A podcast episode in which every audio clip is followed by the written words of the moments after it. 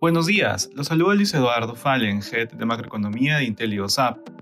El día de hoy, miércoles 24 de mayo, los mercados internacionales presentan resultados negativos ante la demora del acuerdo sobre la deuda fiscal en Estados Unidos.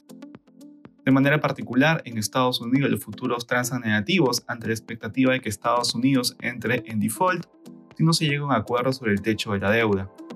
La desaceleración global también está afectando a los desempeños el momentum económico se torna negativo y China no logra generar tracción para dar soporte al crecimiento global.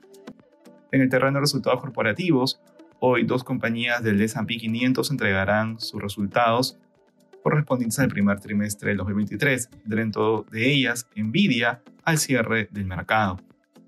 En la eurozona los mercados transan negativos. En Alemania las encuestas IFO registró en clima de negocios y expectativas retrocesos a 91 y 88.6 puntos.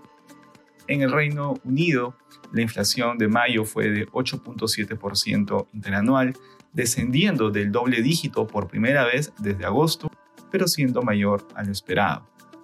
En Asia, los mercados cerraron negativos. En este contexto, hoy las acciones chinas borran las ganancias del año.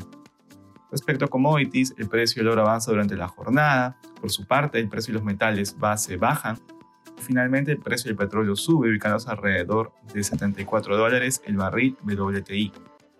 Gracias por escucharnos. Si una consulta, puede contactarse con su asesor.